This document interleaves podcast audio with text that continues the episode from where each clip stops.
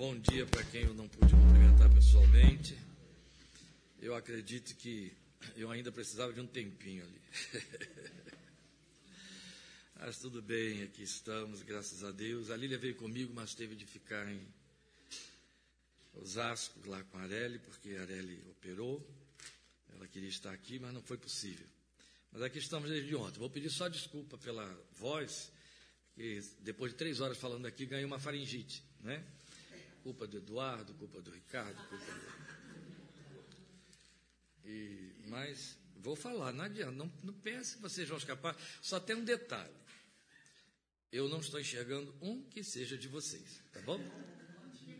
É. Ontem a gente mudou tudo aqui para que eu pudesse ver o meu público, né? Hoje é impossível. E aí vocês vão ter que suportar eu ficar olhando assim, desse jeito, que está difícil, mas não tem jeito. Tem que, eu esqueci completamente disso, né? tem que aguentar, não tem jeito não. Mas, ó, em agosto não terá mais isso, não. Em nome de Jesus. Né? É, isso. E aí eu vou poder encarar todo mundo de frente, aí como deve ser. Tudo bem. Eu gostaria de dizer, primeiro eu vou dizer, porque eu, eu não vou ter tempo para ficar falando outras coisas aqui, quer dizer, abobrinha. Então deixa eu só dizer uma abobrinha, aí eu não falo mais abobrinha nenhuma. É, porque eu já quero tocar aqui nos meus assuntos. A abobrinha que eu estou vindo aqui só para me vingar daquilo que vocês fizeram mês passado. Só isso. Falei, depois daquela paparicação toda, a única coisa que eu posso fazer é obrigá-los a me aguentar de novo. Quero ver se eles vão ficar prestando mais homenagem depois disso. Então vim aqui só para isso. Por isso que até nem me incomodou muito quando Lília disse, não, eu tenho que ficar, ela não está podendo chegar perto do fogão, nem nada, deixa eu ficar com ela. Ela fica, é só eu que tenho que ir lá resolve esse problema aí. Eu tenho um tema, né, que quem olhou a página e viu, no Facebook, né, é um Deus para as coisas pequenas, eu tenho o texto, é só o tema com que eu vou trabalhar, não é com o texto, o texto vai ser só para reforçar o tema, vou passar para outros textos também. Mas antes da leitura, antes da abordagem do tema, é, eu acho que o Espírito de Deus nesta manhã está dizendo assim para nós aqui. Eu não sei porque que eu usei o verbo achar, não acho nada, tenho certeza. Ele está dizendo assim para nós: olha a cruz, olha a cruz. E aí os cânticos vieram só para me destruir, né? Porque eu já estava ouvindo isso. Aí me ocorreram tantas coisas, aquelas coisas que acontecem. Dizem que uma revelação é como um piscar de olhos, né? Você, o olho abre e você vê tudo de uma vez, o olho fecha de novo é num piscar de olhos. Né? Que assim será a vinda de Jesus. Parousia quer dizer aparecimento. Na parousia será como num piscar de olhos. Né? Se abre assim, vê e acabou. Já viu o que tinha que ver. E aí, num piscar de olhos, ocorrem muitas coisas na nossa mente, no nosso coração. Então, num piscar de olhos, surgiram tantas imagens na minha cabeça aqui a respeito da, dessa palavra lá no coração, olha a cruz. Sabe, nós, já, você já me ouviu dizer isso muitas vezes, nós evangélicos, por, por, por, conta de sermos humanos, não como evangélicos, mas aí a nossa humanidade nos afeta como evangélicos, a gente se acostuma com coisas que não são possíveis de se acostumar, né? A gente se acomoda a elas e elas se tornam, por conta dessa acomodação, tão banalizadas que perdem valor e perdem significado. Uma das, dessas coisas é a graça. Então, quando você pergunta a um crente que tem uma experiência de conversão, quem é Jesus? É o meu Senhor, o meu Salvador. Mas por que você pode dizer isso? Porque pela graça ele me salvou. Isso são coisas minimamente maravilhosas demais. Mas a gente diz tanto, canta tanto, repete tanto, que cai em lugar comum, né? a ponto de criar essa graça barata. E aí perde o impacto do significado tão extraordinário, que é a graça que me perdoou, o perdão, a aceitação, me tornou filho, agora ele é pai. Isso tudo que num momento impacta, depois cai em lugar comum. Não poderia acontecer nunca, porque elas nunca serão coisas comuns. E uma dessas coisas, por incrível que pareça, é a cruz. A gente vê a cruz muito pelo lado de, de baixo, né? A gente vê como ser humanos beneficiados pela cruz, e no mundo ocidental e no mundo cristão ocidental, a cruz é inclusive uma relíquia, a cruz é um, é um emblema, a cruz é um talismã, não é? é, as pessoas se ajoelham diante de cruz, pessoas levam cruz pendurada no pescoço, cruz tatuada na perna e no, no corpo, ou seja, cruz, cruz é a marca da cruz. Eu lembro quando eu ouvi Billy Graham pela primeira vez pregando no Rio de Janeiro, na, na é, qual é o tempo para o culto acabar?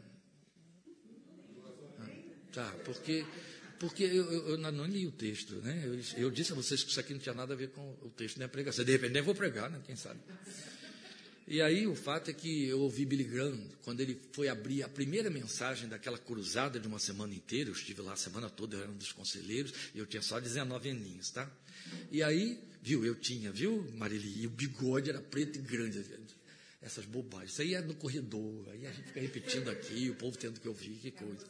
É, foi um sonho que ela teve comigo, eu tinha 19 anos. Um bigodão preto lá. É. E aí, eu e o meu bigode preto estávamos lá, e eu era um dos conselheiros, e eu ouvi Billy Graham, então, abrindo a, a palavra da cruzada toda, falando sobre a cruz. Então ele começou assim: Vocês estão debaixo de um, um estigma do céu chamado Cruzeiro do Sul. Aqui por detrás de mim, bem perto, tem a imagem de um Cristo de braços abertos, figurando o seu estado na cruz. E aí ele foi falando: a cruz, a cruz. Somos marcados pela cruz. Estamos debaixo da sombra da cruz. Um grande número de vocês, tínhamos milhares de pessoas no Maracanã, né? Um grande número de vocês não sai de casa sem fazer um, um gesto que representa a cruz sobre o corpo. Um outro grande número de vocês repete esse sinal dessa cruz várias vezes. Um outro grande número de vocês carrega essa cruz no pescoço, no bolso, olha para ela, beija. A gente vê a cruz, aí sou eu agora falando, de baixo para cima. A gente vê a cruz como resultado final. A gente elegeu a cruz como a marca da nossa confissão, e é verdade. Nós não fazemos nenhuma dessas coisas que Billy Graham disse que as pessoas fazem porque ele estava se referindo aos católicos, nós evangélicos não fazemos. Mas a gente não pode abrir mão da cruz, senão não precisa nem ser evangélico. Só que vemos a cruz de baixo para cima. A gente vê a cruz como resultado final. De maneira que a cruz, por ser a mensagem do grande benefício, a mensagem da, do grande triunfo, ela fica esvaziada da visão de Deus desde o trono olhando para ela. E é diferente. Então, o que eu vou falar aqui poderá parecer a vocês muito desumano. Mas não é, muito santo que eu vou dizer, apesar da ilustração que eu vou usar, que vai parecer desumano. Acredito que nós todos acompanhamos a tragédia do pseudo-submarino. Submersível, não é? Nós todos acompanhamos. Vocês devem saber que lá dentre as cinco pessoas ricas, milionários que lá estavam para fazer aquela viagem, aquela aventura insana, havia um pai com um filho. E que, segundo os noticiários, o filho não queria fazer aquela viagem porque estava com medo. Mas o pai pediu que fosse dada a ele a companhia do filho como presente de aniversário. Mas vocês sabem bem que eles eram milionários. Então, milionários que puderam desembolsar 250 mil dólares para uma viagem daquela. Não é? Então, esse pai desembolsou 500 mil dólares. E eles foram lá para a viagem. E a tragédia aconteceu, a morte se deu. Mas eu queria que vocês pensassem comigo nesses viajantes antes de entrarem no submersível. O submersível era uma atração. O submersível era uma aventura. Esquecendo o menino que estava com medo e que não queria, os outros todos queriam. Eles estavam indo para Disney World do fundo do mar, segundo a cabeça deles. Era uma viagem prazerosa estavam pagando um preço muito caro por ela, para poder se darem esse prazer. Isso só saía, só não funcionava desta maneira na cabeça do filho do homem, que foi lá, porque ele não queria ir. Mesmo sabendo o alto preço que o pai estava pagando, que de repente não era alto para eles. Então vamos tirá-los da expectativa do momento em que vão entrar no submersível e vamos devolvê-los para o seu ambiente natural onde essas ideias começaram a ser projetadas. Vamos fantasiar aqui a casa desse pai e desse filho. E vamos pensar que essa casa desse pai e desse filho seria minimamente uma mansão, certo? Ultra confortável, bela, gostosa, tudo na mão, só é, é, é, é disparado por voz, né? acenda a luz, liga o computador, né? e vai por aí afora. Siri fala não sei o quê. Não sei o quê. É. E esse conforto e etc., inclusive está até entediante, né? Está na hora de fazer uma aventura de risco aí ou coisa parecida. Mas de repente esse moço que está dentro dessa casa usufruindo todas as benesses do que seu pai construiu e que ele iria herdar, ele recebe um convite do pai. Vamos descer até os escombros do Titanic, no submersível. Tem uma viagem aí preparada para nós. E a gente vai lá, são quatro mil metros de profundidade, escuridão profunda, só trevas. Só vamos ver os, os escombros do Titanic quando chegarmos lá, com os faróis acesos, etc. A gente vai ver.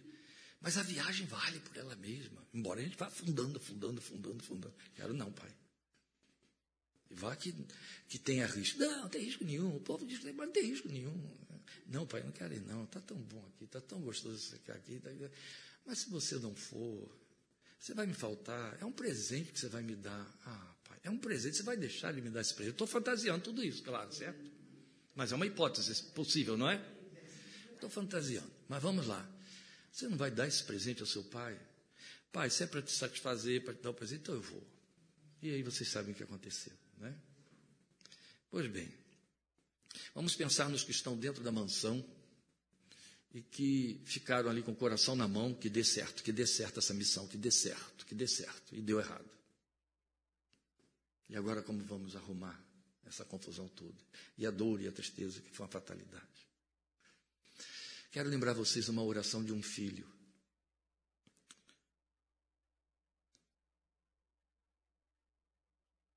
em João 17.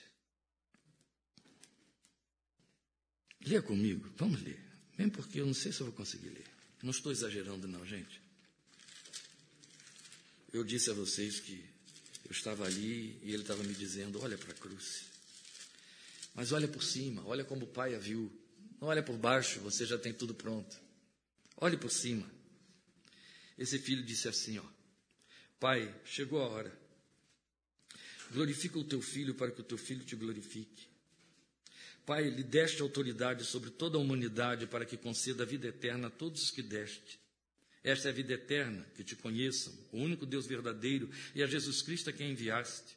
Eu te glorifiquei na terra, completando a obra que me deste para fazer. E agora, Pai, glorifica-me junto a ti com a glória que eu tinha contigo antes que o mundo existisse. Ele está falando da sua mansão, onde ele podia dizer: Siri, faça acontecer. Miguel, vem cá.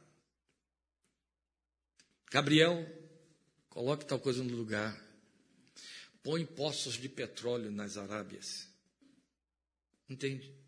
Ele está falando de dentro da sua mansão. Ele está dizendo para o pai, agora cá, junto do submarino, do, do, dos escombros do Titanic, ele está dizendo: Pai, me leva de volta para a tona. Me leva de volta para a mansão que eu deixei para descer a essa tragédia toda que está aqui, a esse mundo de trevas que oprime, com bilhões e bilhões de toneladas de quilos de pressão por quatro mil quilômetros de água, sem luz. Me leva de volta, porque eu estou com saudade daquele lugar prazível, glorioso, de luz, de beleza, de graça. Me leva de volta para lá, porque eu já completei a viagem, eu já fiz o que tinha de fazer. E aí o pai tem que chegar e dizer: não. Você precisa implodir na cruz ainda. Existe uma cruz. E eu tenho que ficar daqui vendo você subir nessa cruz e agonizar nessa cruz. E esse vai ser o único lugar mais elevado que você vai ter aí, no meio dessa baixeza toda, dessas trevas todas, para que eles todos possam vir à tona e subir para esse palácio. E lá de cima esse pai contempla o filho dizendo na cruz: Deus meu, Deus meu, por que me desamparaste? E ele o vê expirar e morrer. A cruz custou um preço caro demais para Deus, gente. Ele nunca haverá vazia. Paulo diz: Nós pregamos a Cristo e este crucificado. A cada vez que fazemos o que estamos fazendo nesta manhã, nós estamos trazendo de volta à memória de Deus o seu filho gritando na cruz. Tenho sede. Por que me desamparaste? Há momento em que ele vai ouvir, está consumado, é quando aqueles que ouvem o que você está fazendo dizem: Amém, eu quero. Eu creio e eu me entrego. Aí o tetelestai está consumado, ecoa lá no céu. Cada vez que você faz estas coisas, você diz para o Pai, para o Abba, teu filho está morrendo na cruz por eles. A cruz para Deus é como se aquele pai não tivesse viajado com o filho, ficado dentro do palácio, do, do palacete lá, do, da sua mansão, acompanhando os noticiários dizendo: está descendo, descendo, descendo, parou, não tem mais sinal. Entende? A diferença é que o pai que estava na mansão celestial via tudo e ouvia tudo. E ouviu quando o filho disse: Nas tuas mãos entrego o meu espírito, está consumado. Agora, sabia que tudo isso foi totalmente desnecessário para Jesus. Entende? Como aquele filho que disse para o pai: Eu não quero ir. Jesus nunca disse isso para o pai. Mas ouviu o pai dizer: Por amor a mim, e traga-os para mim.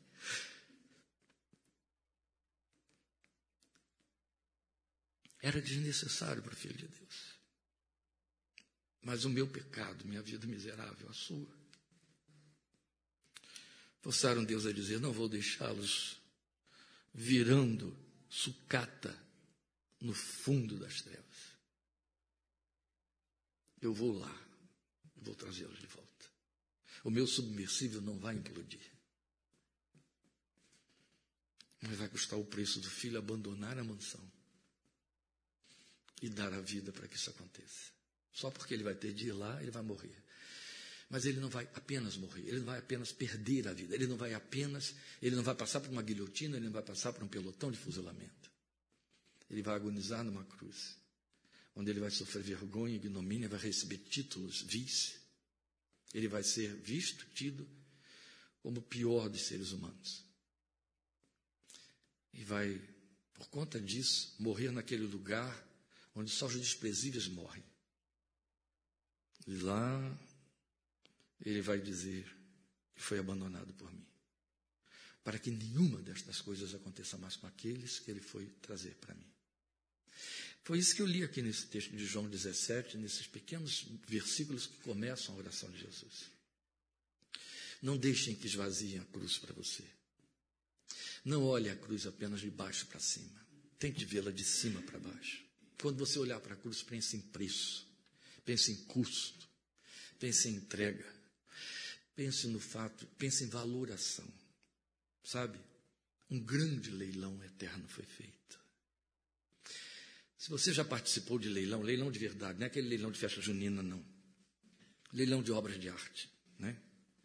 Você entra lá com o desejo de comprar ou um carro zero, que, que é relíquia, ou um carro não zero, mas que é relíquia, ou você entra lá querendo comprar uma peça de arte e está disposto a pagar qualquer coisa por ela. Não vai desperdiçar dinheiro, mas quer pagar. E aí começa quem dá mais. Quem dá mais? Quem leva? Quem dá mais. Está certo?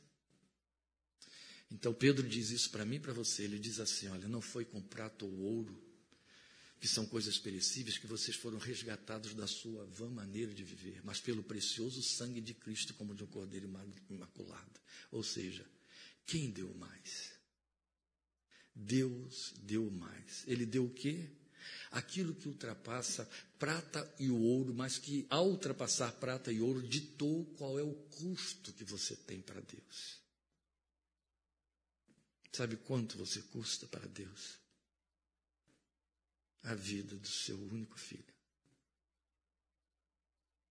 Você vale muito para ele.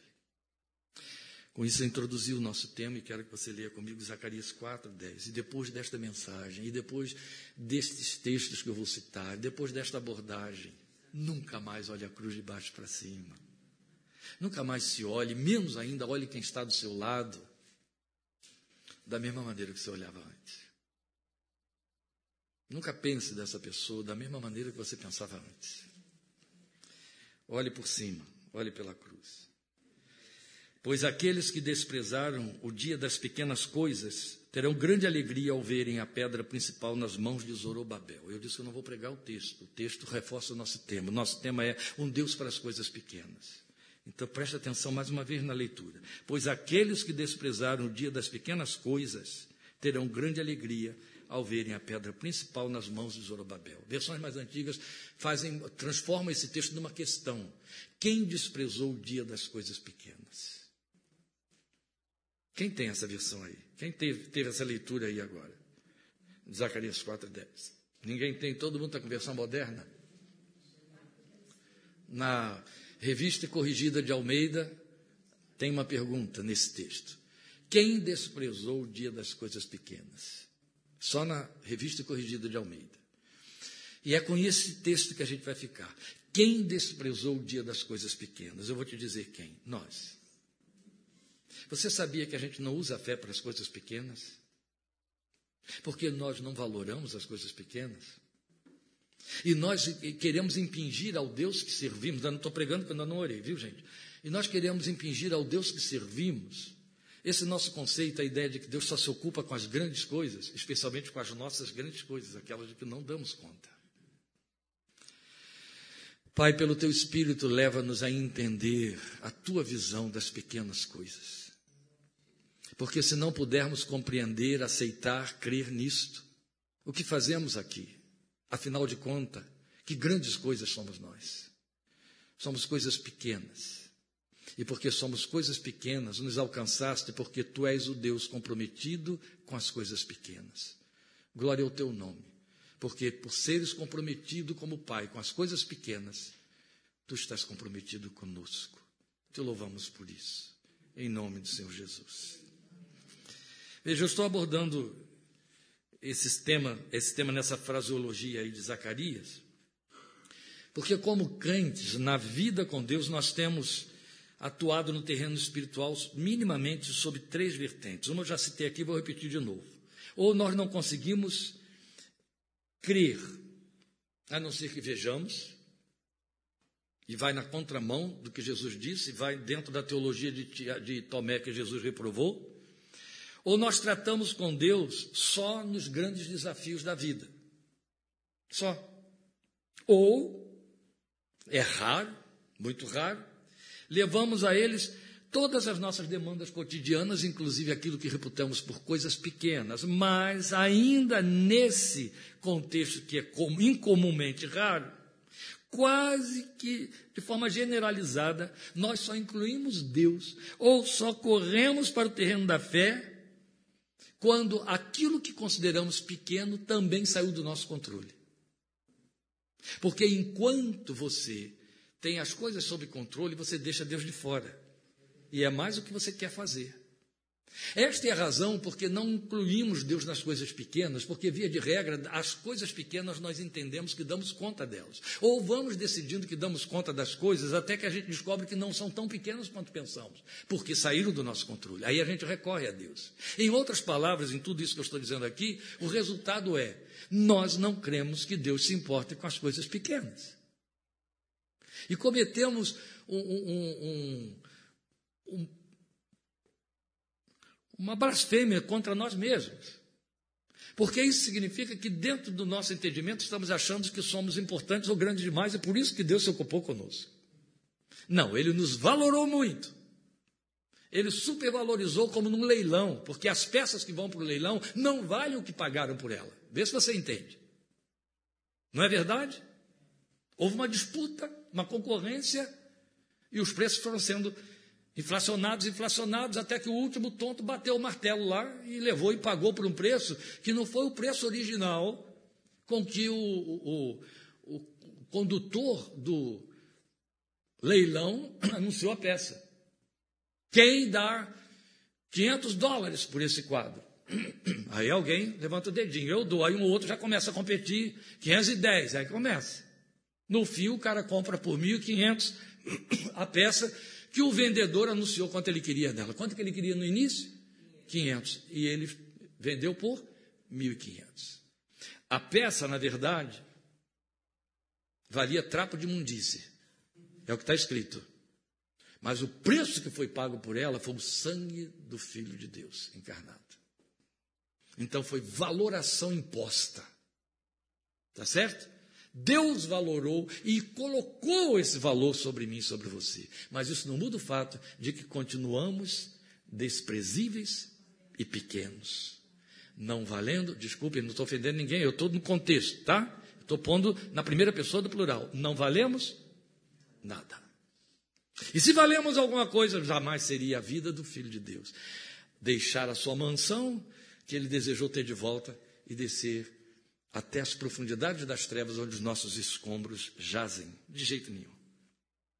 Agora, quero dividir com você alguns textos que eu anotei aqui, que eles são muito importantes, que reforçam muito essa minha argumentação. Veja, o mesmo Deus que disse que opera com muitos ou com poucos, também disse que ele é Deus de longe ou de perto. Por que, que eu estou citando Jeremias 23, 23? Para mostrar a você que ele está sempre ocupado com esses paradoxos nos quais não damos atenção. Você ouve Deus dizer que ele opera com muitos ou com poucos. Você quer que Deus opere com quantos? Com muitos. Tá certo? Deus de longe e Deus de perto. Você quer que Deus seja Deus de perto. Mas ele diz: Eu também sou Deus de longe. Que terrível, porque é longe a partir de onde? Eu estou perto? E se ele só trabalhar com, com eh, só, só operar com muitos? Eu represento quantidade, eu sou quantitativo ou quantitável? De jeito nenhum. Então, graças a Deus que Ele diz isso para mim e para você, que Ele opera com muitos ou com poucos, que Ele é Deus de longe e Deus de perto, mas Ele ocupa-se quase exclusivamente com as coisas pequenas. Ouviram isso que eu coloquei aqui? Eu coloquei um advérbio na minha afirmação. Ele ocupa-se quase que exclusivamente com as coisas pequenas. Então, estou dizendo que quando ele não se ocupa com as coisas pequenas, elas fazem parte da exceção do que está fora da regra. Via de regra, Deus se ocupa com as coisas pequenas. Então, nós estamos com o nosso viés, a nossa visão, nossa ótica de fé muito distorcida. Ou pelo menos toda contrária a que mobiliza Deus. E que é evidentemente que Ele quer que a gente tenha. Porque Ele está atento nas coisas pequenas. E é isso. É por onde Ele vai.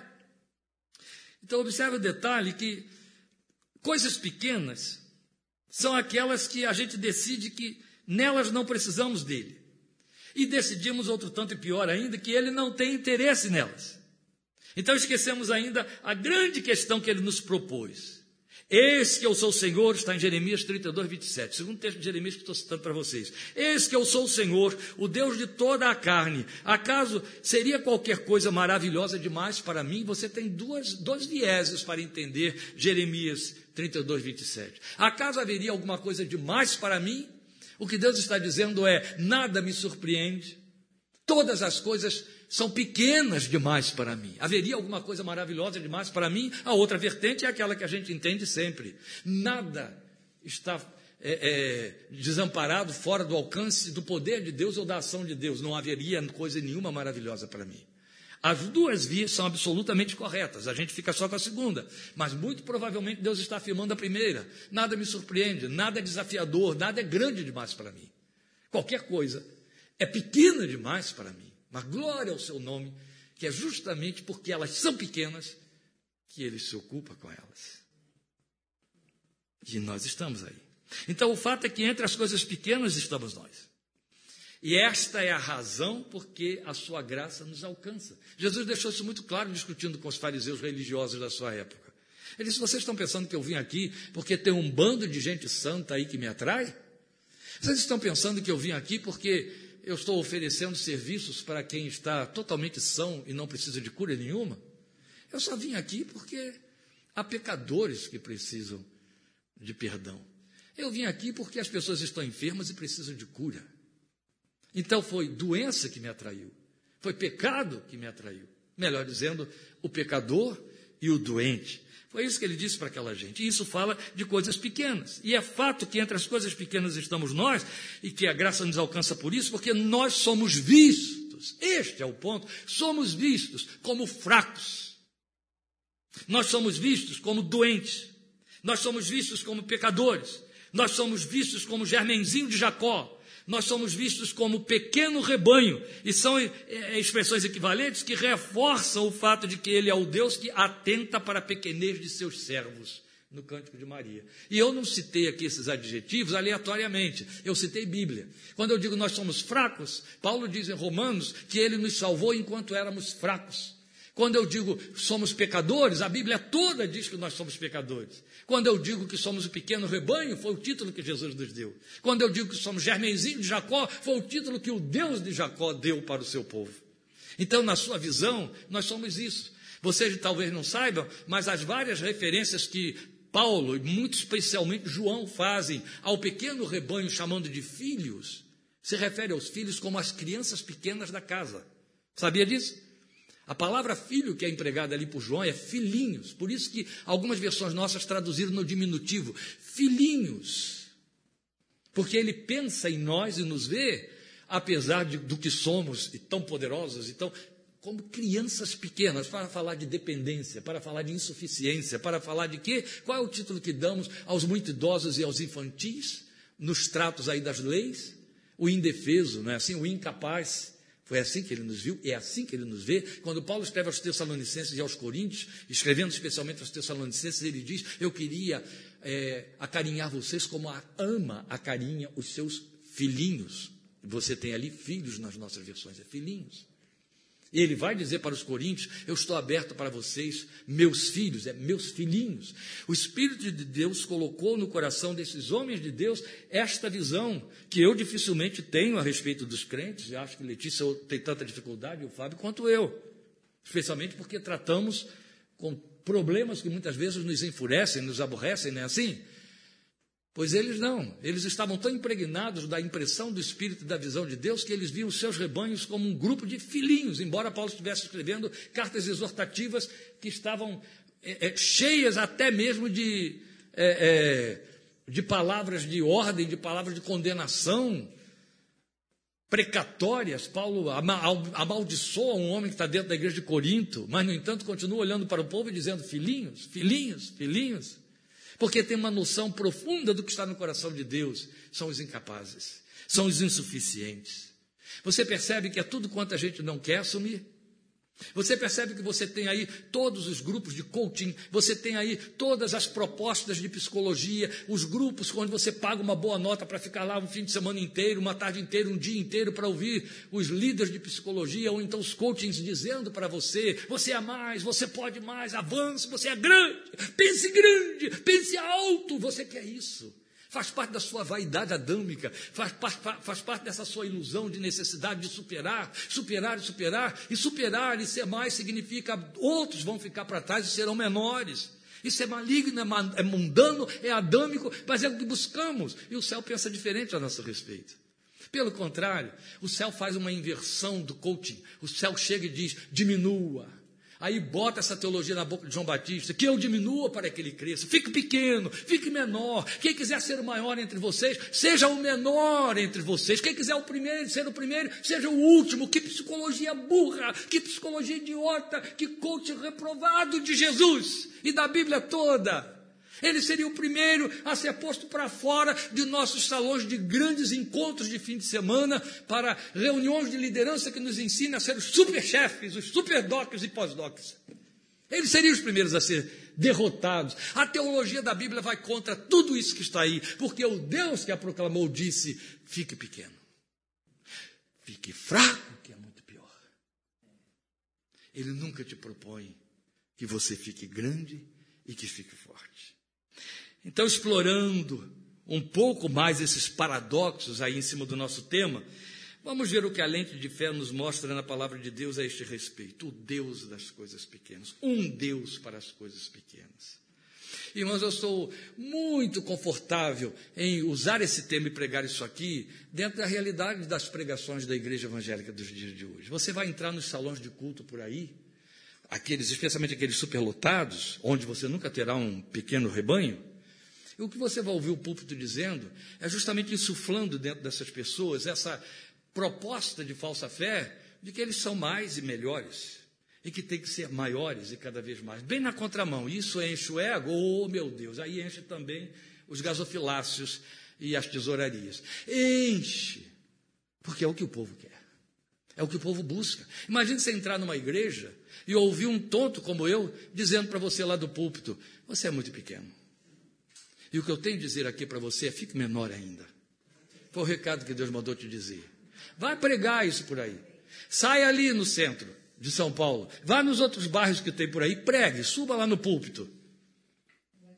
Não, não vai não. Você vai se apedrejar. Vão te jogar tomate. É. E por aí vai. A começar pelo fato de que a primeira coisa que a gente teria que dizer ao entrar na porta é o rebanho tem que ficar pequeno. Mandem 32 mil de volta para casa. Fiquem só 300 aqui. Então vamos pensar nessa pequenez que atrai Deus. O Deus das coisas pequenas. Eu quero falar para você, ao pensar no fato de que há um Deus para as coisas pequenas, que ele só vai se ocupar com elas. Esta é a sua missão, foi isso que ele registrou na sua palavra, só que nossa ilusão e vaidade humana não nos permite ver. Eu vou antes disso ainda lembrar você Lucas 22, 26, quando Jesus diz assim: Vocês não são assim, ou não serão assim. Antes, o maior entre vocês seja como o menor, e, como, e quem governa como quem serve. Que paradoxo, que psicologia furada, mas é a única verdade porque ela procede do coração do Deus que a escreveu e que é verdadeiro e que nos conhece. Então vamos ver pela, por essa ótica de Deus esse investimento aí. Eu quero mostrar para você o compromisso de Deus com a pequenez quantitativa. Em Lucas capítulo 12, Jesus conta a parábola de um homem que produziu muito no seu campo e mandou construir muitos celeiros para preservar a sua produção. E botou tudo lá. Depois que toda a produção foi colhida e guardada nos celeiros, ele se sentou refestelando, pegou uma palhazinha de milho e ficou limpando os dentes e dizendo para si mesmo: Alma, tens em depósito muitos bens para muitos dias. Descansa, come, bebe, folga. Você trabalhou muito, você é digno de tudo isso. Você está bem, louco esta noite vão pedir a tua alma, e isso tudo que você reservou vai ser para quem? Não é verdade? Pois agora observe como que Deus trabalha na posição totalmente é, é, invertida. Eu queria que você lesse comigo João 6, 9. Eu só vou ler um versículo de um texto tão rico, mas não precisa. Primeiro que ele aparece em todos os outros evangelhos. Mas há uma fraseologia dentro dessa experiência colocada no registro de João, no capítulo 6, versículo 9, que os outros evangelhos não põem desta maneira. Por isso que eu quero lê-la, a, a, a, edição desse milagre, eu quero ler em João 6, 9, quando o texto diz assim para nós: Aqui está um rapaz com cinco pães de cevada e dois peixinhos. Mas o que é isto para tanta gente?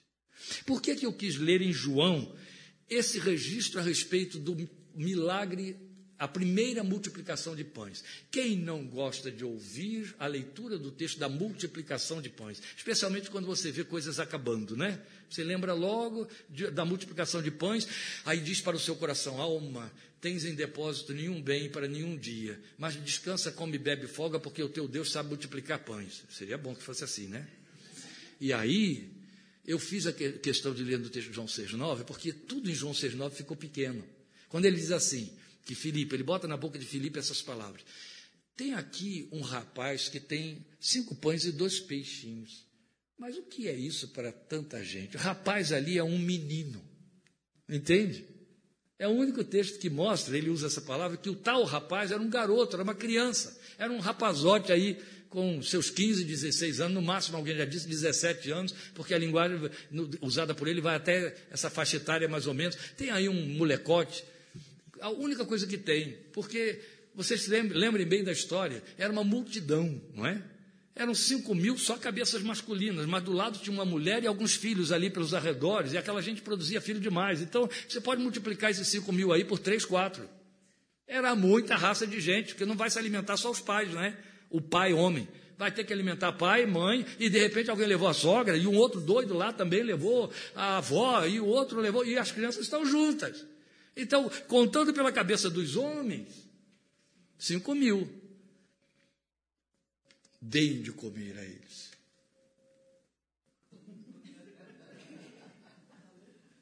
Eu não tenho nem meu lanche.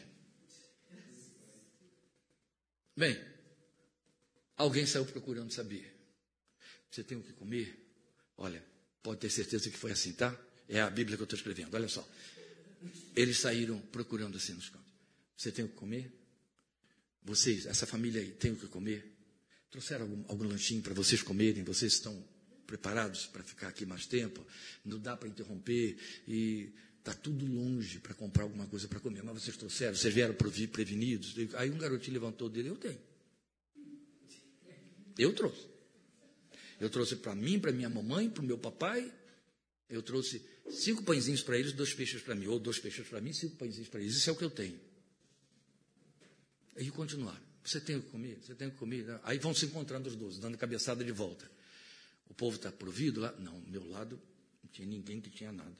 E o outro chega, olha, o povo não tem nada, não tinha ninguém lá, nem com uma migalha, nem com uma espiga de milho. O povo está com fome. Deu ruim. Aí aparece um outro e diz: ah, achei nada também não. Tem só um molequinho lá que estava dizendo que ele tem cinco pães e dois peixes. Então traga para mim. Jesus diz: Caramba! 20 mil aqui que vai desfalecer de fome e ele quer o lanche de uma criança para ele.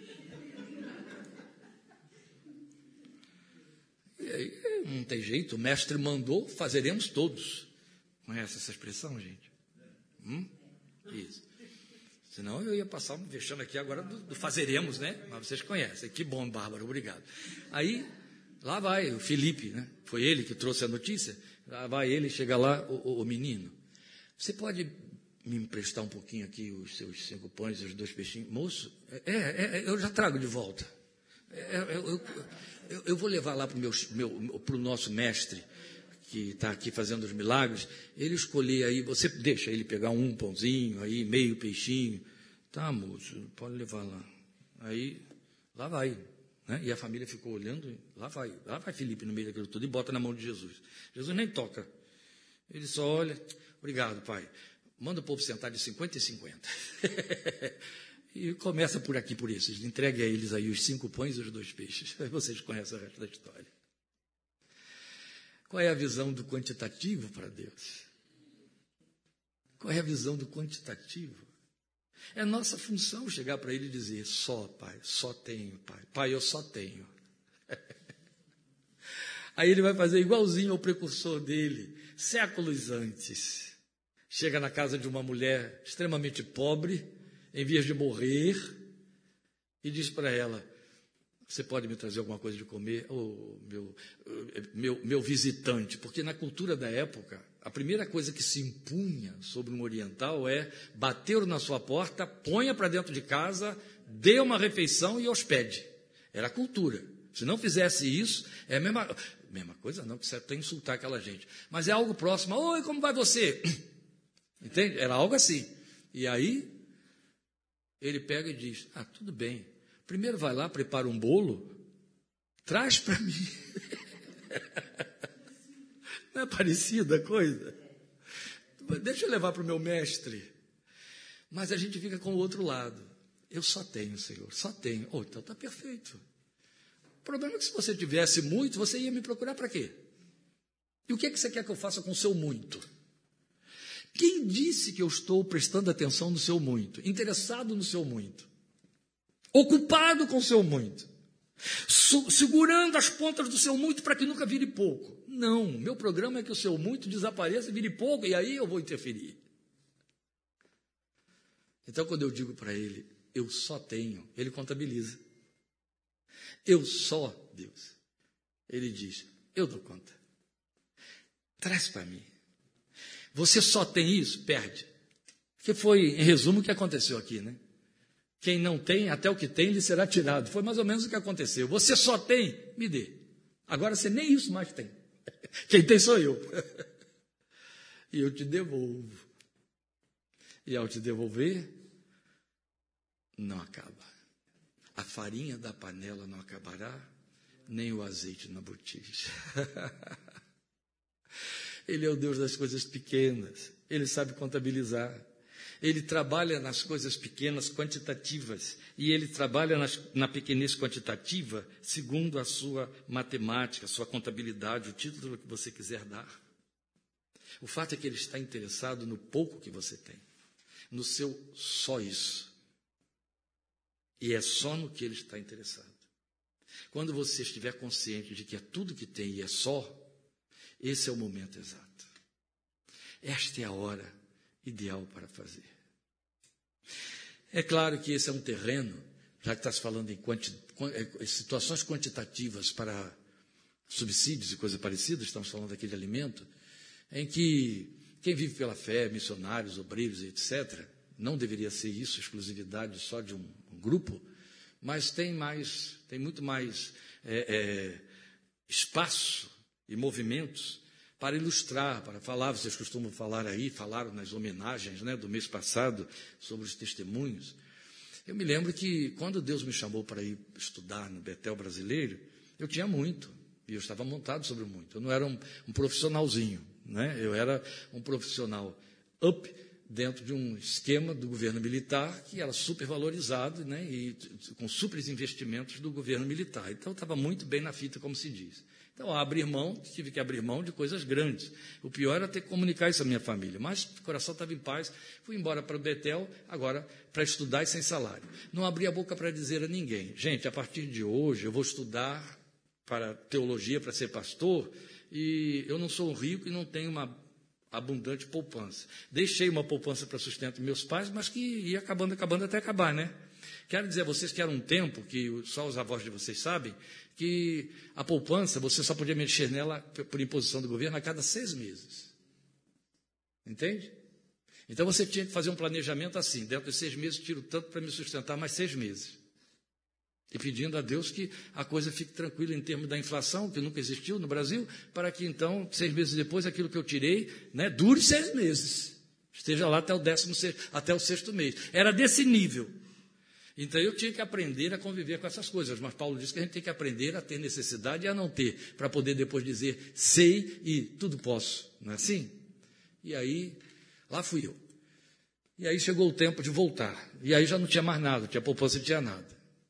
E eu lembro muito, isso foi muito marcante. Eu acho até que escrevi isso aí, não me lembro mais, porque eu, já, eu nunca mais voltei ao meu livro, então não lembro. As pessoas que dizem que sabem porque leram. E aí eu lembro que eu volto do seminário, a essa altura eu voltei e fui estudar na Pedra de Guaratiba, porque a igreja não quis que eu voltasse mais para o Betel, para o Nordeste. Mas a situação era aquela lá, de só tenho cinco pães e dois peixes.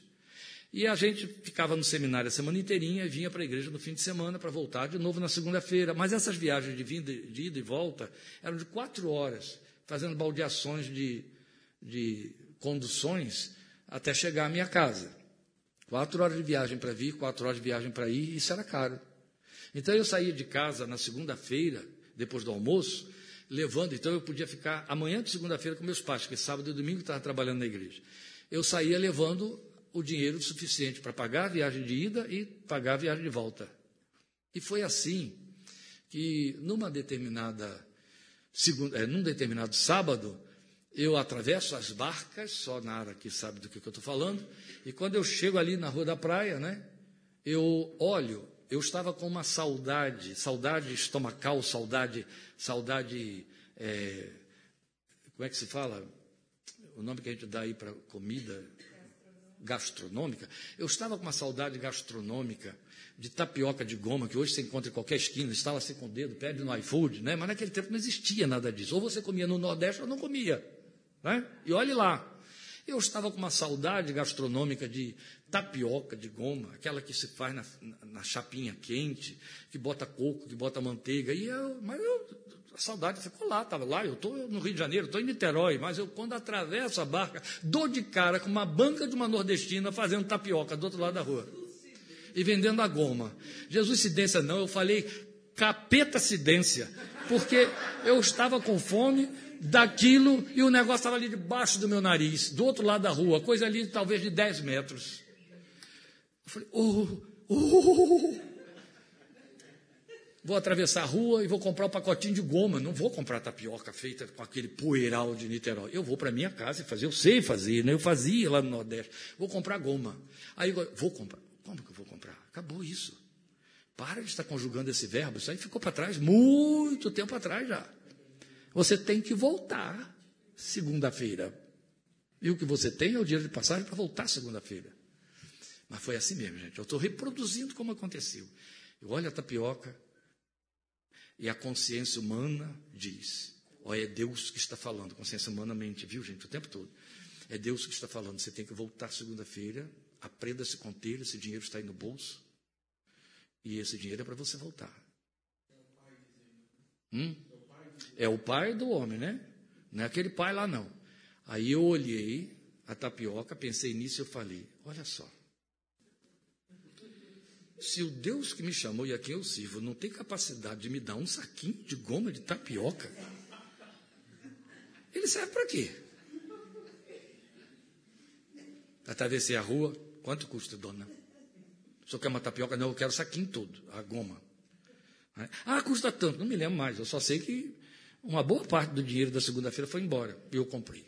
Voltei feliz da vida com a cabeça fazendo assim de culpa, culpa, culpa. Né? Ah, Esaú, trocou a herança por um prato de lentilhas. Entrei no ônibus, entrei no ônibus, fui para casa, falei, agora Feito está. Cheguei em casa, peguei a frigideira, botei no fogo, fiz a tapioca, minha mãe nunca tinha comido, comeu.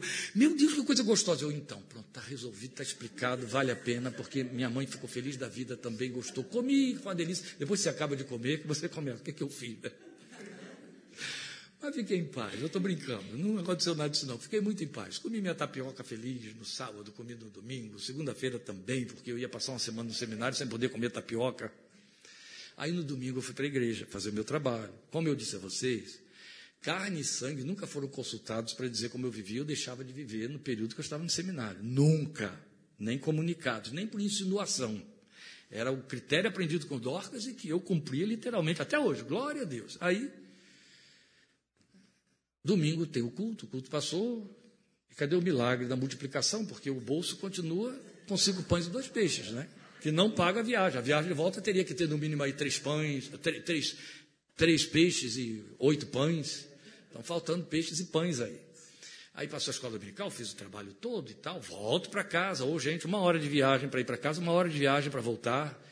Volto de noite para o culto da igreja, vou para o púlpito, prego. Naquele tempo tinha que botar terno e gravata, aquelas coisas todas. Sem a gravata não tinha unção. Então, preguei, e acabei de pregar e o culto acabou. O pastor da igreja, que eu estava ali como seminarista, e ele era o pastor, então impetrou a benção e encerrou. Encerrou, vai embora, mas eu sempre ficava ali pelo meio do caminho, conversa com todo mundo, despede todo mundo. Chega alguém e pergunta como é que está o seminário, como não está e tal. Minha mãe estava lá para ir comigo para casa. E aí, quando eu chego na porta, a minha igreja era daquelas blasfêmias de, de botar paravento. Sabe o que, que era? Vocês conheceram isso? Algum tempo que tinha paravento? É, o cara está lá no púlpito dizendo assim: você tem que aceitar Jesus, tem que entrar aqui e aceitar Jesus. A primeira coisa que o cara, quando ouve a voz e olha, é um paravento dizendo: fica aí onde você está. Não dá para entender. Porque o paravento impede quem está na rua de ver o que está se passando lá dentro e quem está no púlpito do que está se passando na rua. Então, era, era uma, eu dizia lá na minha igreja que o paravento era obsceno. No fim, tiveram que tirar porque o povo acabou se convencendo que a palavra é feia, pesada, né? E aí, eu estou lá já chegando por detrás do paravento e lá vem um português o idoso, que o povo reputava por profeta na igreja. Depois disso, eu acreditei que ele era profeta mesmo. O povo reputava ele por profeta. Era um português que não sabia cuidar muito bem das mãos, assim, das unhas e tal. E ele tinha mania de, quando falava, botava o dedo assim na boca da gente. Você olhava aquela unha preta dele. E aí o português chegou, irmão Kleber, Deus me mandou dizer ao irmão que desse ao irmão umas coisinhas que eu tenho em casa. E eu trouxe aqui para o irmão uma, um potinho de azeite. Eu falei, é profético, que eu pensei em Elias, né? Eu trouxe aqui para o irmão um potinho de azeite, uns pedaços aí meio ressecados de bacalhau para o irmão levar para casa, bacalhau. E ele mandou te dar também uns tostõezinhos e botou assim no bolso. É claro que a essa altura eu só prestei atenção nos tostõezinhos. Porque bacalhau e azeite não vai pagar a viagem de volta agradeci o irmão profeta, virei a rua ali, saí com minha mãe, porta fora, e falei para ela, mãe, tem uns bacalhaus aqui para a gente fazer em casa, né? Deixa para sábado que vem, porque no dia seguinte eu já estava indo embora e tinha o azeite para regar o bacalhau. Né? Era um pacotinho assim, fiquei muito agradecido a ele e tal. E entrei no ônibus. Entrei, paguei a passagem minha e dela, sentei, aí botei a mão no bolso e puxei. Quando eu puxei, tinha ali um dinheiro que dava para umas três ou quatro viagens. Falei, perdoa, Deus, eu vou comprar várias, várias e várias gomas daqui para frente. Você nunca mais me deu.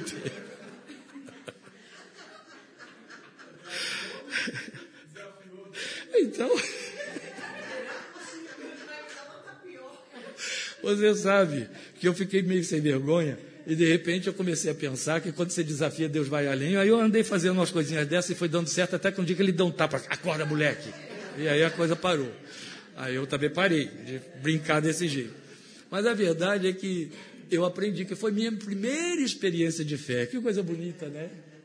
Que coisa bonita. Que dizem os crentes lá da nossa terrinha, os pastores, pastores, tá? Não são os crentes, não, os pastores, que nem sei se sempre posso dizer crente e pastor, se a associação é mesmo. Mas os pastores costumavam dizer, quando eles tinham portugueses como membros da sua igreja, e a minha família toda é portuguesa, eles costumavam dizer os portugueses são miseráveis, são muito miseráveis, não dão oferta, não dão dízimo, não dão nada. Pois foi um português, uma viúva de Ciro Fenícia, um viúvo, Ciro Fenícia, que Deus usou para me dar a primeira oferta de fé do primeiro desafio de fé, de 40 anos em janeiro vai fazer. Glória a Deus. 40 anos só vivendo pela fé e comprando gominhas de mandioca toda vez que deseja. Ele atenta para as coisas pequenas. Quando você diz, é só, pai, ele diz, dá para mim. dá para mim. Aleluia. Glória ao seu nome. Eu tenho muito medo quando eu não posso dizer é só. Preciso pedir o pão de cada dia, porque ele o antecipa e põe na mesa. E será que antes que falem, eu estarei ouvindo? E será que antes que peçam, eu responderei? E assim que tem sido. Ele sabe trabalhar com as coisas pequenas e quantitativamente. Mas eu quero falar para você ainda da pequenez subjetiva.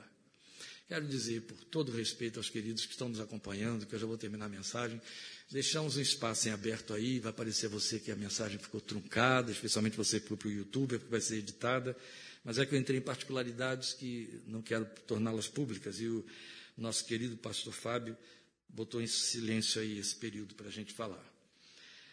Eu quero mostrar a você a pequenez subjetiva, como Deus atenta para ela. Por que, que eu chamo de pequenez subjetiva? Aquela que, por exemplo, a objetiva é que você está vendo, certo?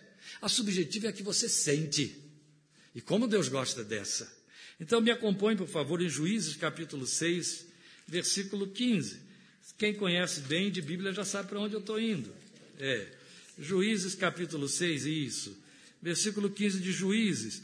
A oração, a declaração de Gideão aos ouvidos de Deus no meio da, do seu, da sua convocação para servir. E o Senhor chama Gideão, o Senhor diz a Gideão: vai lá, eu vou derrubar os midianitas por sua mão, você vencerá os, os midianitas como se fosse um só homem. Aí no versículo 15, depois de ter recebido esse chamado, Gideão apresenta para Deus a sua consciência de pequenez subjetiva. Ah, Senhor! As suas versões botam assim: ai, Senhor. A interjeição é outra. A minha interjeição é a. A interjeição das versões mais antigas é ai, que é a intervenção de quem está sentindo angústia, certo? Ai, Senhor, respondeu Gideão, como posso libertar Israel? Meu clã é o menos importante de Manassés, e eu sou o menor da minha família. O que Gideão está dizendo é: eu tenho consciência plena, sensibilidade plena da minha pequenez histórica e real. O meu clã é o menor de uma tribo que está dividida ao meio.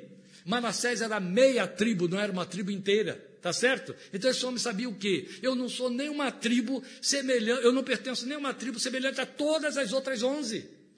As outras são inteiras, completas, a minha metade. Eu pertenço a uma das metades da minha tribo. E o pior, o senhor está chamando alguém que já é historicamente metade, que na verdade é o menor, é pertence ao clã, à família menor dessa metade. E para cúmulo de tudo, eu sou o menor dentro da casa, dentro desse clã, da casa do meu pai. Então o que ele está dizendo é: eu sou o menor dos menores entre os menores. Essa é a consciência que eu tenho. Então, em outras palavras, também Gideão estaria dizendo para Deus: senhor não tem gente mais poderosa para chamar? O senhor não tem gente mais cheia de graça, o senhor não tem aí profetas, o senhor não tem aí pessoas que têm mais fé do que eu. Ó oh, Senhor, a minha fé já é metade por nascimento. Eu já nasci numa igreja que só me deu metade de fé. Só alimentou metade. E eu pertenço à família que menos crê dentro dessa igreja, que é metade de uma fé. É mais ou menos isso. Mas o senhor pode usar aí os poderosos. O senhor pode usar missionários, missionárias e etc. O senhor pode chamar outros para crer Eu vou vivendo das migalhas que caírem da mesa, tá bom para mim. Foi essa a resposta de Gideão para Deus. Aí Gideão olha para Deus e ouve Deus dizer, imaginando Deus dizer: Tá bom, Gideão, você não quer? Tá bom, eu vou arranjar outro por aí. Deus olha para Gideão e diz assim: Eu vou estar com você, rapaz. Vai nesta tua força. O que, é que Deus está dizendo? Eu vou ser com você porque você não tem força nenhuma.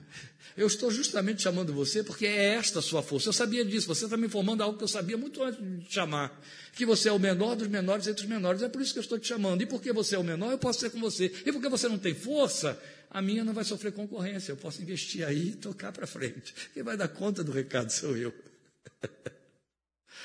a pequenez subjetiva tem um lugar todo especial e indispensável na nossa comunhão com Deus. Nada, Jesus combatia isso de frente, nada pode ser pior do que a altivez religiosa, a altivez da espiritualidade.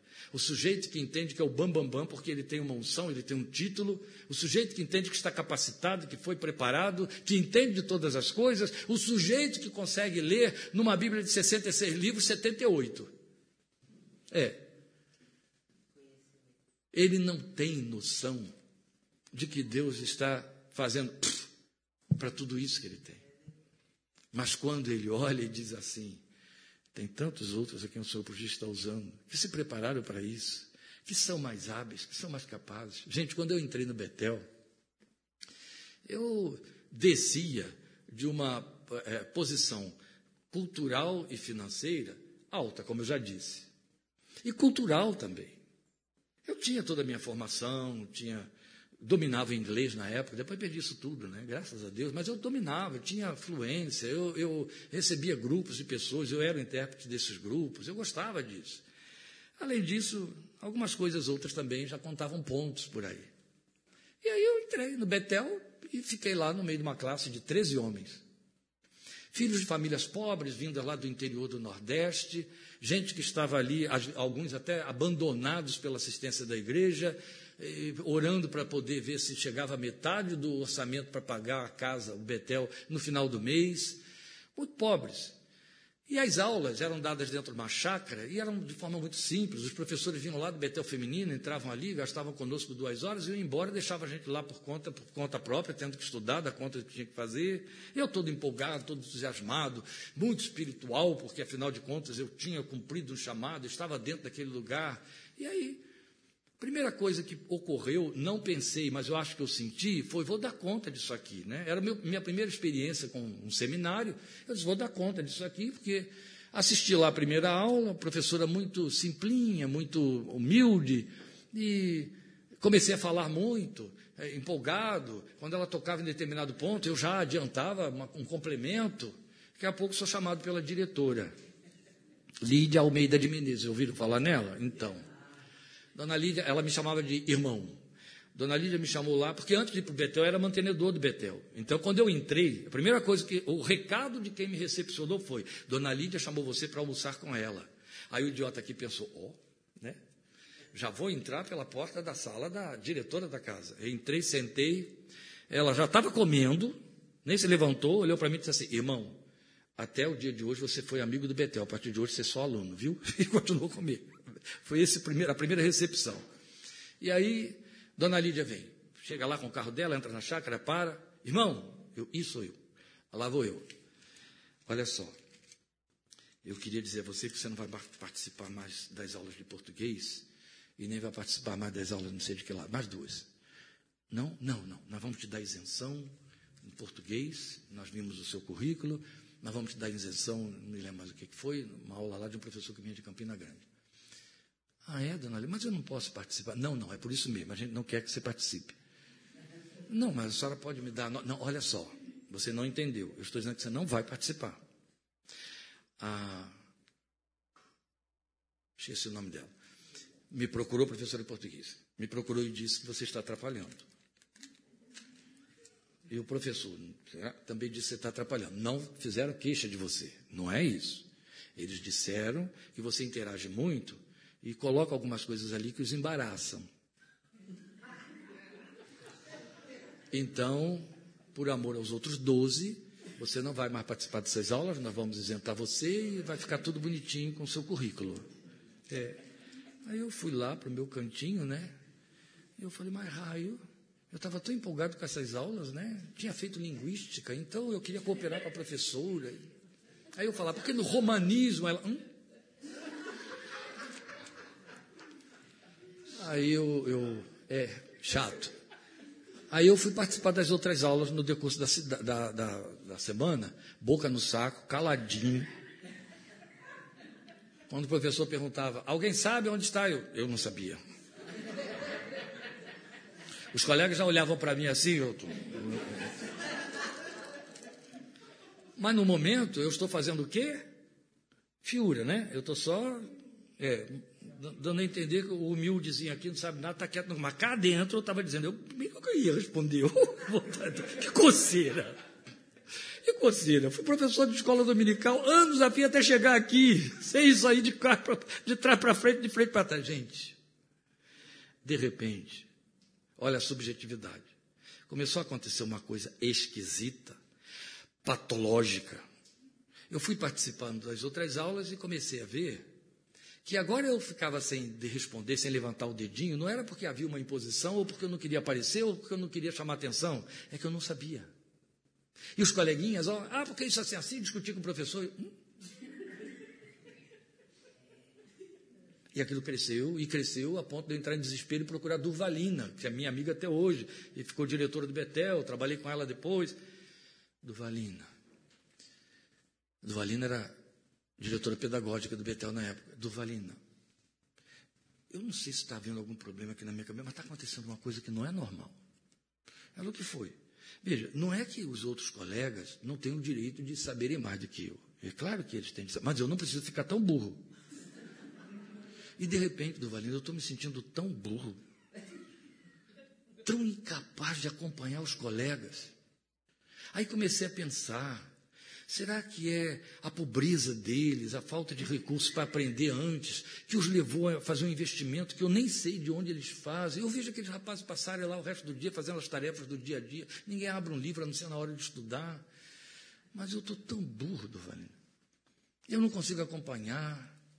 Eu estou com uma dificuldade enorme de, de, gravar aquelas palavras de grego. Está difícil. Eu não estou brincando com você, eu estou falando sério. Ela olhou para mim tranquilo, sossegadamente e disse, mas é assim mesmo. Você já viu um farol de moinho, um, um moinho de, de, vento? Sim, daquele tipo da Holanda. É, mas ele tem muito em vários lugares. Ah, no Rio de Janeiro tem muito lá de, de que puxa água para saleiros, para salinas, né? Ah, tem muitos então. Aqui no Nordeste, quando você tem um moinho de vento desse, é porque lá no subsolo tem uma água que o vento batendo na pá vai fazer a sucção e é a única forma da água subir para ser usada.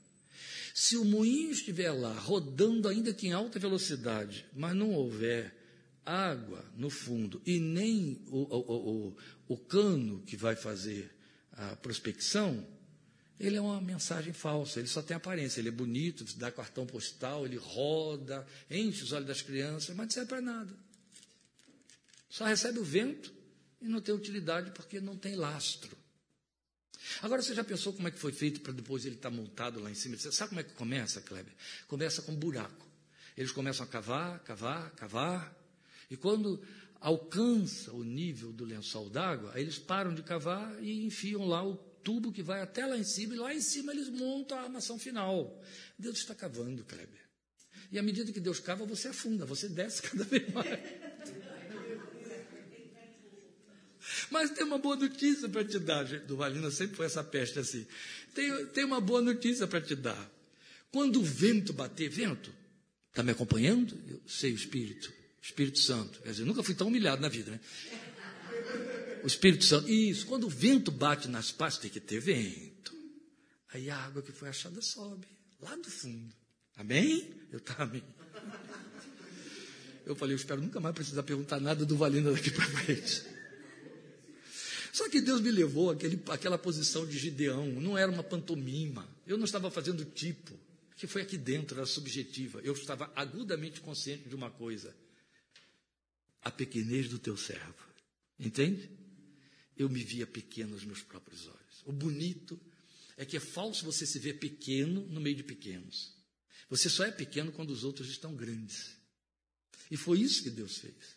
Deus me fez ver os meus colegas dando conta e eu não podendo acompanhar. Então eu os vi maiores e eu menor. E aí eu fui para o meu cantinho e disse: afunda, Deus, eu quero afundar cada vez mais, porque eu não quero passar um vexame desse, o vento bater e não sair água nenhuma, né? E aí teve a minha primeira oportunidade de pregar na igreja congregacional de Oitizeiro, em Campinho, João Pessoa. Os desgraçados, naquele dia, os colegas, não foram para os seus campos porque queriam ouvir o pregador carioca. Quando eu cheguei lá na igreja da missionária Margarida, o marido dela esqueci o nome, ele que era o pastor, eu vi aquele bando entrando lá, quando Ué, vocês não foram para o campo hoje? Você não foi para o campo? Não, não, a gente veio aqui, não, a gente hoje combinou, vim todo mundo te ouvir. Mas eu, eu gelei ali. Eu falei, essa praga toda vai ficar sentada com caderninho. Mas, gente, foi o pior sermão que eu preguei na minha vida.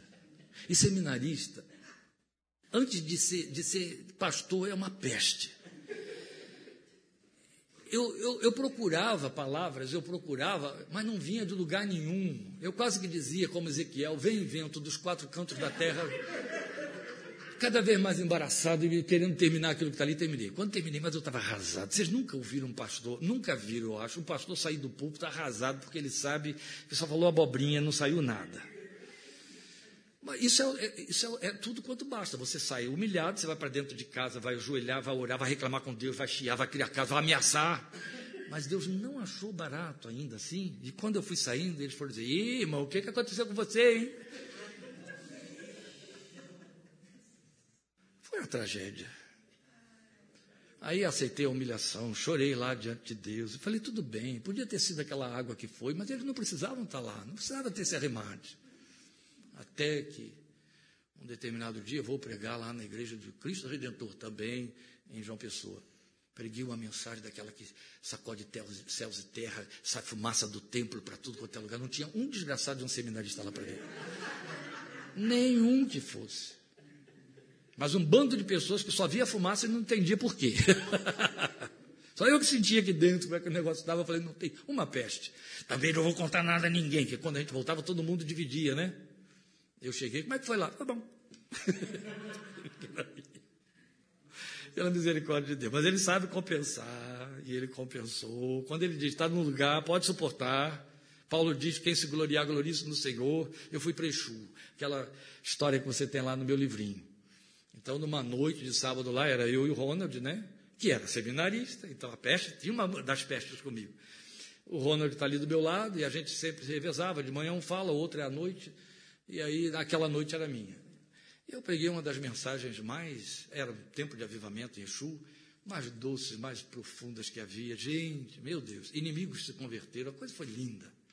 A rua ficou lotada de gente, que a igrejinha não cabia gente, o povo sentava na varanda, lotava o quintal, ia para a calçada de frente, depois atravessava para o outro lado, a calçada do outro lado.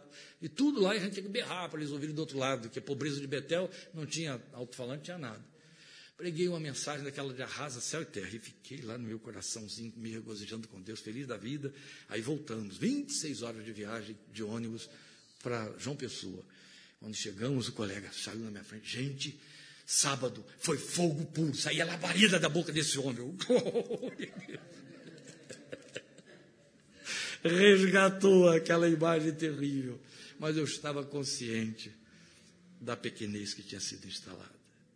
O bom é que depois que ela se instala, você nunca mais consegue se acreditar de novo. e fica com medo. Terrível. Essa pequenez subjetiva é quando Deus diz: está pronto para mim. Agora a massa está preparada. E último lugar para terminar, porque já é meio-dia 19. Eu quero falar para você dessa pequenez que atrai Deus. Essa é nossa.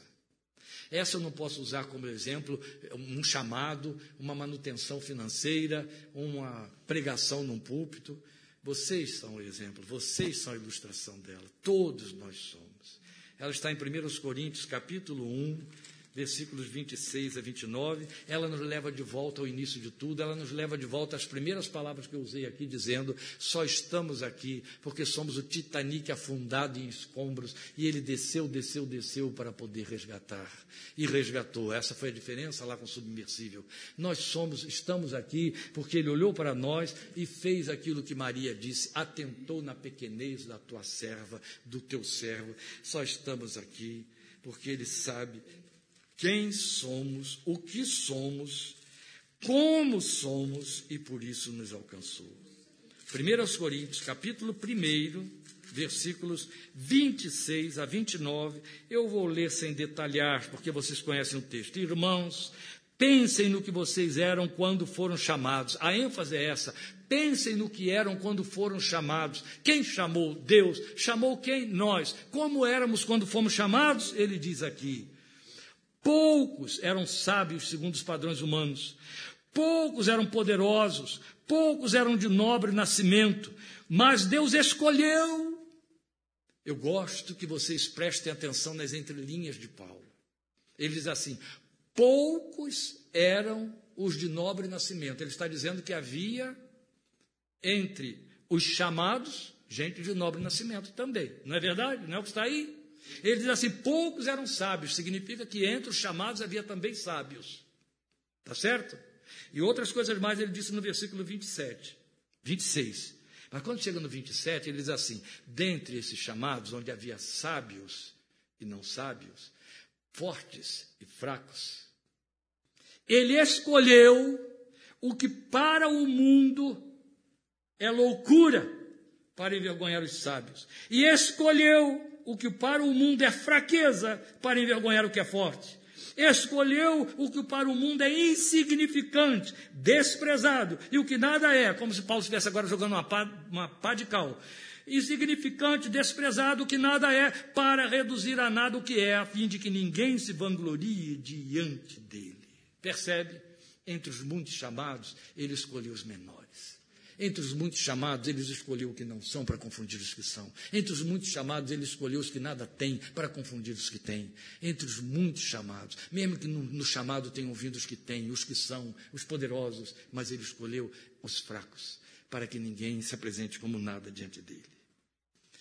Qual lugar nossa fé deve assumir diante destas coisas?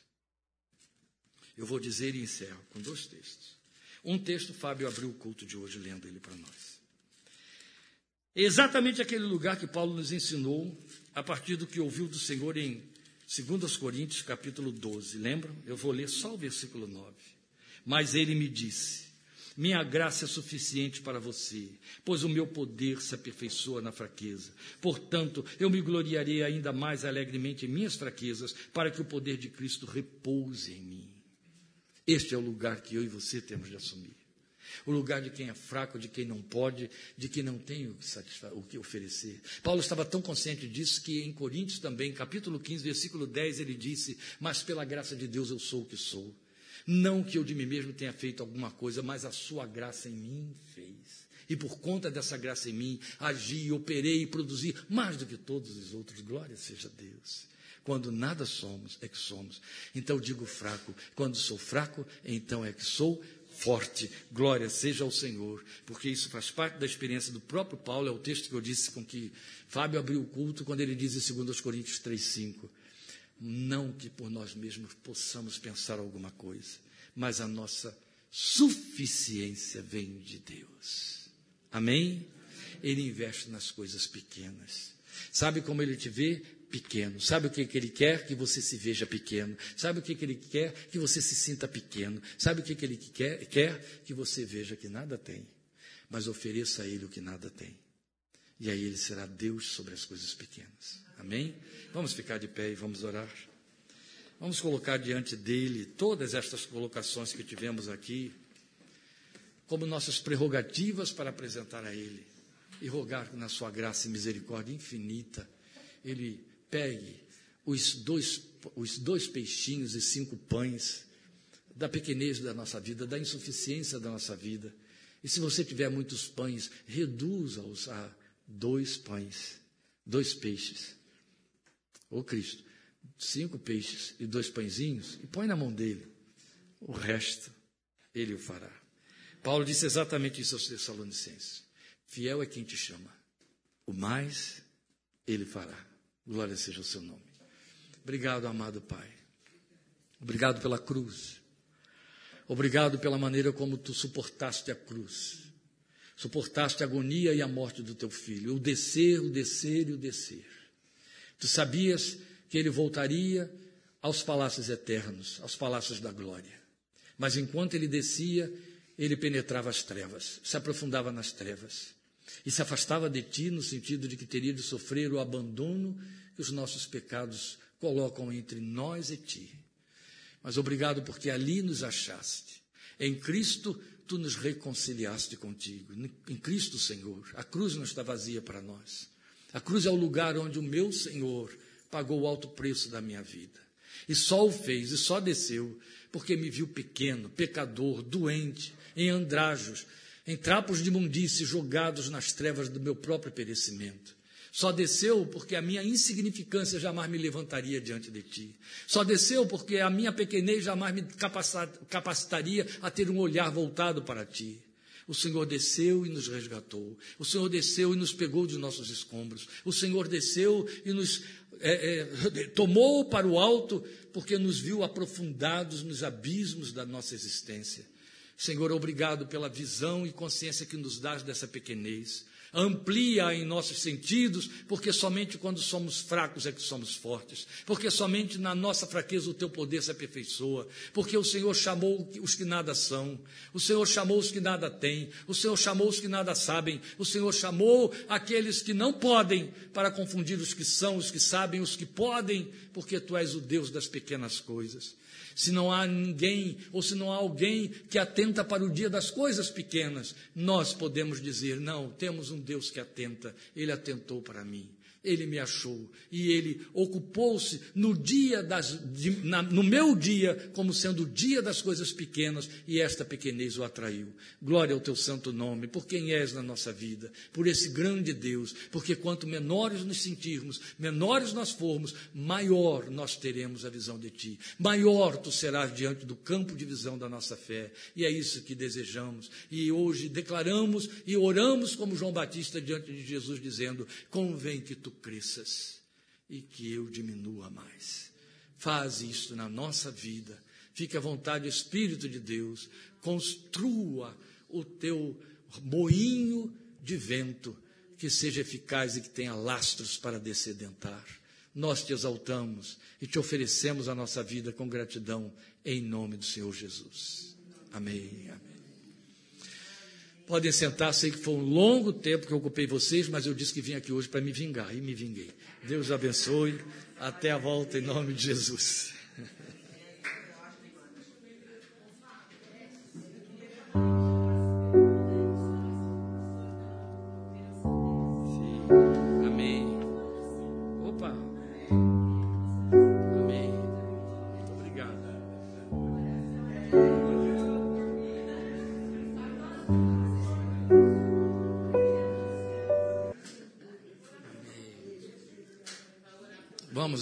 Pelo. Amém.